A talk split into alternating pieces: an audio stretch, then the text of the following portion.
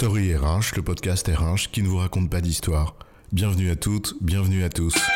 I'm not a writer. Okay. Dans cet épisode, nous allons parler d'un point essentiel des SIRH, à savoir les propriétés qui les structurent.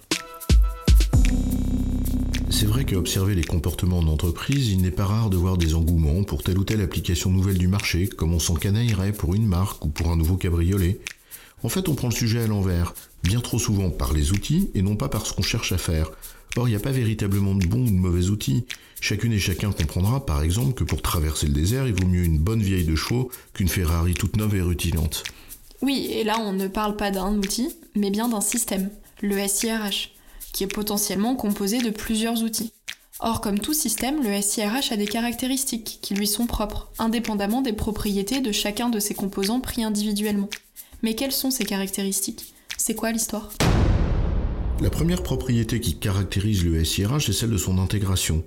En fait, elle est assez simple à comprendre. Est-ce qu'il s'agit d'un couteau suisse, dans lequel tous les processus RH sont intégrés? Un seul logiciel intègre alors toutes les fonctionnalités qui traitent les processus RH ou à l'opposé, est-ce qu'on est face à une collection de logiciels séparés, chacun d'entre eux prenant en charge un processus spécifique? Dans le premier cas, en effet, on parle d'un SIRH intégré. Tout est dans la même application. À l'opposé, on va parler de SIRH composite, puisque cohabitent plusieurs applications pour former précisément le système. Exactement, mais dans le premier cas, on a alors le choix entre un outil intégré, soit un ERP qui est un module RH, soit une application RH intégrée, qui couvre alors tout le scope fonctionnel RH, avec des produits comme ADP, Char Access, etc. Et dans le second, on choisit des outils spécialisés sur un processus en particulier. Et on appelle ça un best of breed, en GTA par exemple, ou en talent management. Et bien sûr, ce n'est pas binaire. On peut par exemple choisir un outil intégré sur le seul périmètre administratif, la gestion administrative, la paye et la gestion des temps, et un autre outil intégré pour couvrir tous les processus de management des ressources humaines, les entretiens, les compétences, etc.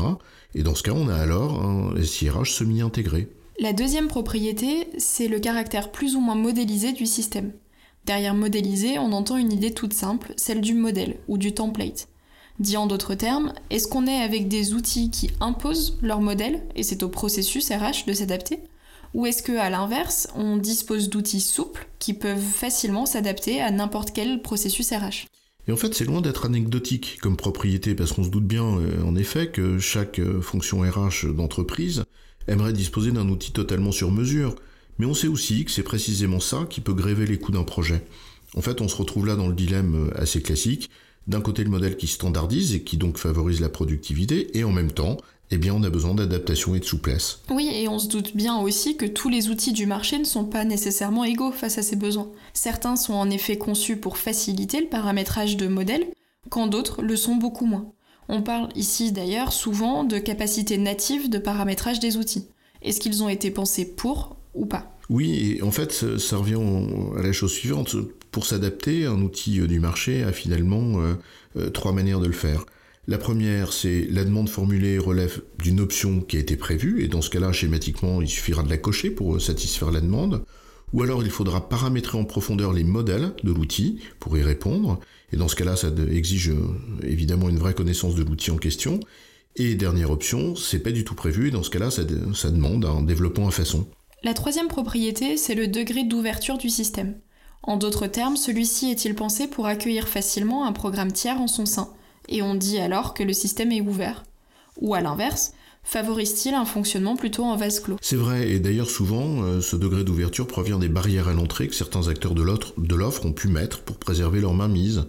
On voit bien ici les différences de culture qui opposent d'un côté le monde ouvert, de l'open source par exemple, et ceux qui privilégient plutôt des systèmes ultra fermés. Et pourtant, les systèmes fermés ont aussi leurs avantages, puisqu'ils sont de fait plus cohérents ils ont plus de chances d'être plus fluides. C'est vrai aussi, mais ils laissent moins de marge de manœuvre au client, qui est de fait plus captif. Quand il faut par exemple nécessairement faire appel à des consultants certifiés pour paramétrer l'outil, bah évidemment ça a un coût. La quatrième propriété que nous souhaitons souligner, c'est celle de la centralisation ou décentralisation. Certains systèmes sont en effet conçus pour faciliter ou non l'un de ces deux aspects. Absolument, et derrière des notions comme celle-ci, on touche directement à l'exercice du pouvoir, plus particulièrement d'ailleurs euh, au contrôle des filiales et des établissements. Prenons l'exemple simple des entretiens d'évaluation. Un système centralisé imposera à toutes les filiales les mêmes règles de gestion. Une même date de début, une même date de fin de session et le même formulaire à remplir.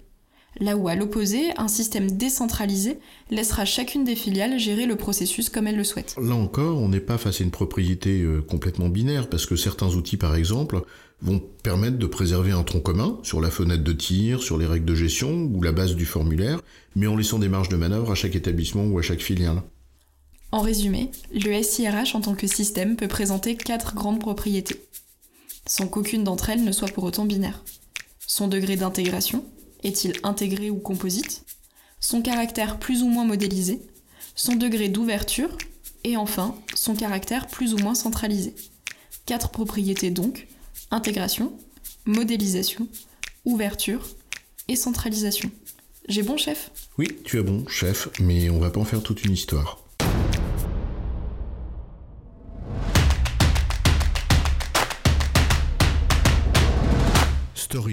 Le podcast RH qui ne vous raconte pas d'histoire. Retrouvez tous les épisodes sur storyrh.fr.